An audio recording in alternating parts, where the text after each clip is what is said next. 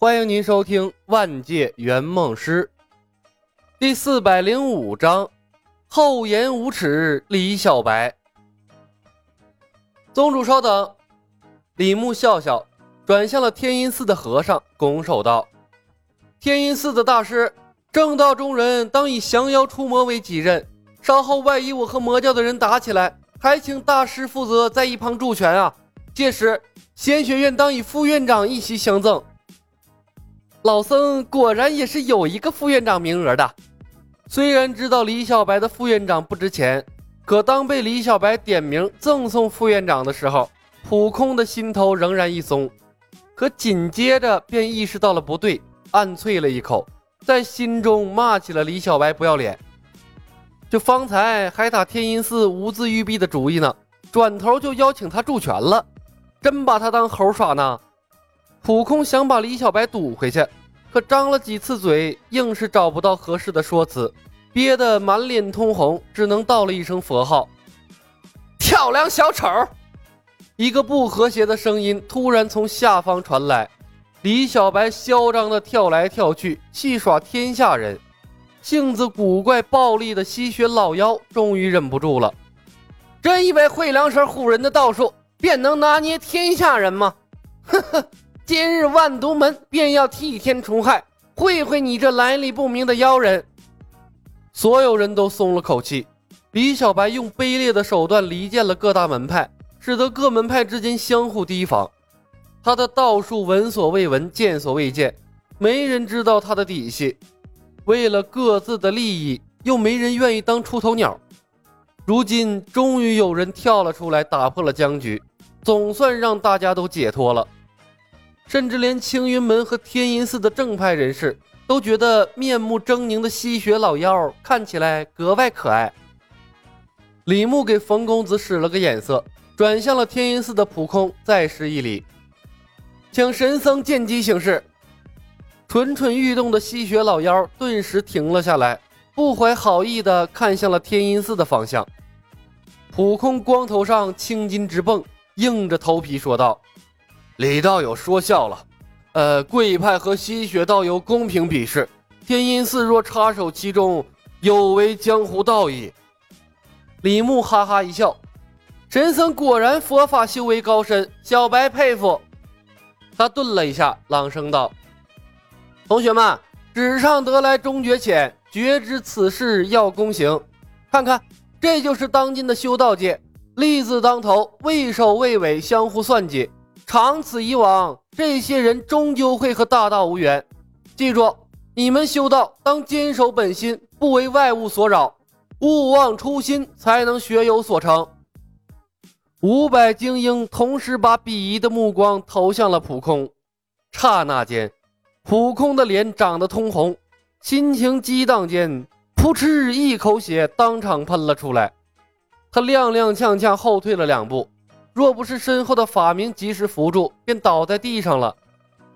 他是浑然没想到，他堂堂天音寺四大神僧之一，竟然被李小白现场教学，当成了反面教材。这份仇结大了。我操，这老和尚心理素质太差了吧！叶鹏和柳三元的眼睛瞪得溜圆儿，看李小白的眼神就像看一尊魔鬼。只听说历史上诸葛亮骂死了王朗。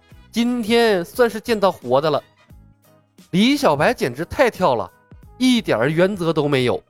跟他作对，那绝对是这个世界上最痛苦的事儿。李牧一竿子打翻了一船人，在场的所有人鼻子都险些气歪了。而此时，李牧的精英团已经悄无声息地飘到了吸血老妖所在的万毒门的不远处。冯公子高高举起了手里火红色的末日之刃。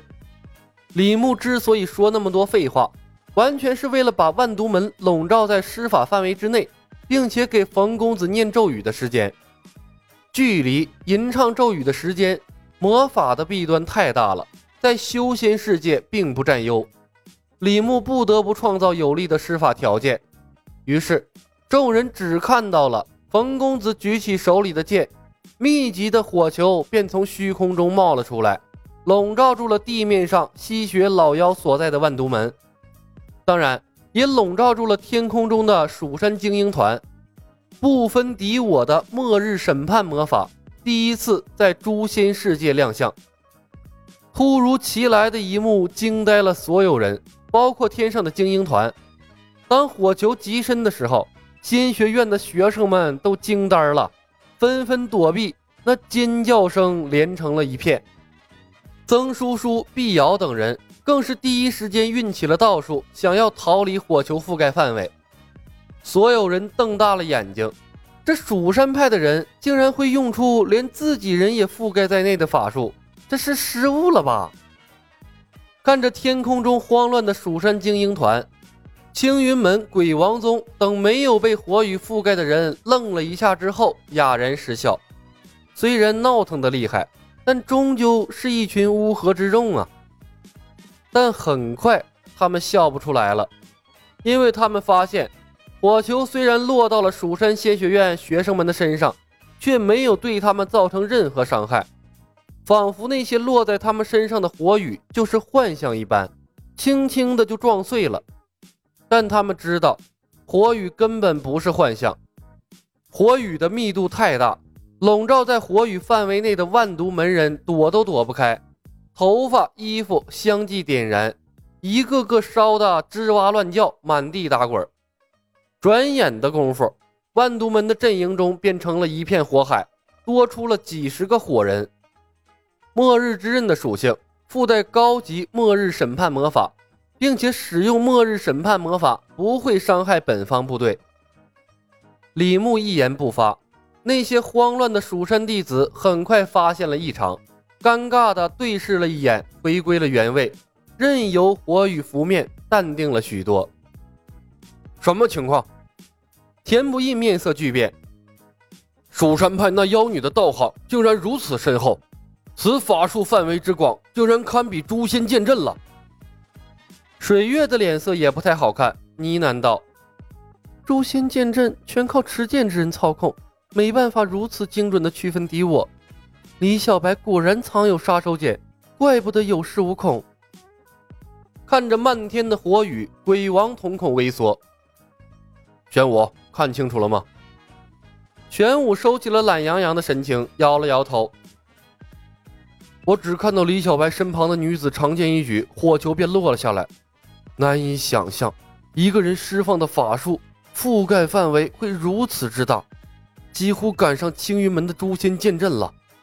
蜀山派的确有狂妄的本钱。说话间，满天的火雨突然消失。持续了短短不到二十秒的时间，而这时李牧已经重新调整方向，带着精英团飞离了战场。他和冯公子试验过末日之刃，知道施法范围和持续时间，所以时间差把握的很好。他带着一群菜鸟，使用的武器又是远程，他并不想和敌人打近战。诛仙世界有别于其他的仙侠世界。里面的修道者介于武和仙之间，他们的生活方式和个人体质类似于武侠世界，但个人战斗力又远远高于武侠，接近于仙道，是个矛盾而且又奇葩的世界。这次他面对的是形形色色的高手，有些根本就没在电视上露过面，谁知道他们有没有掌握着诡异的法宝和法术啊？即便是有名有姓的龙套。他们的技能和法术也挺诡异的，李牧自己都不一定应付得了，遑论身后的一群普通人了。所以，哪怕打法无赖一些，李牧也要尽量避免精英团的伤亡。李牧向来珍惜生命，活着才有希望，他必须给精英团树立足够的信心。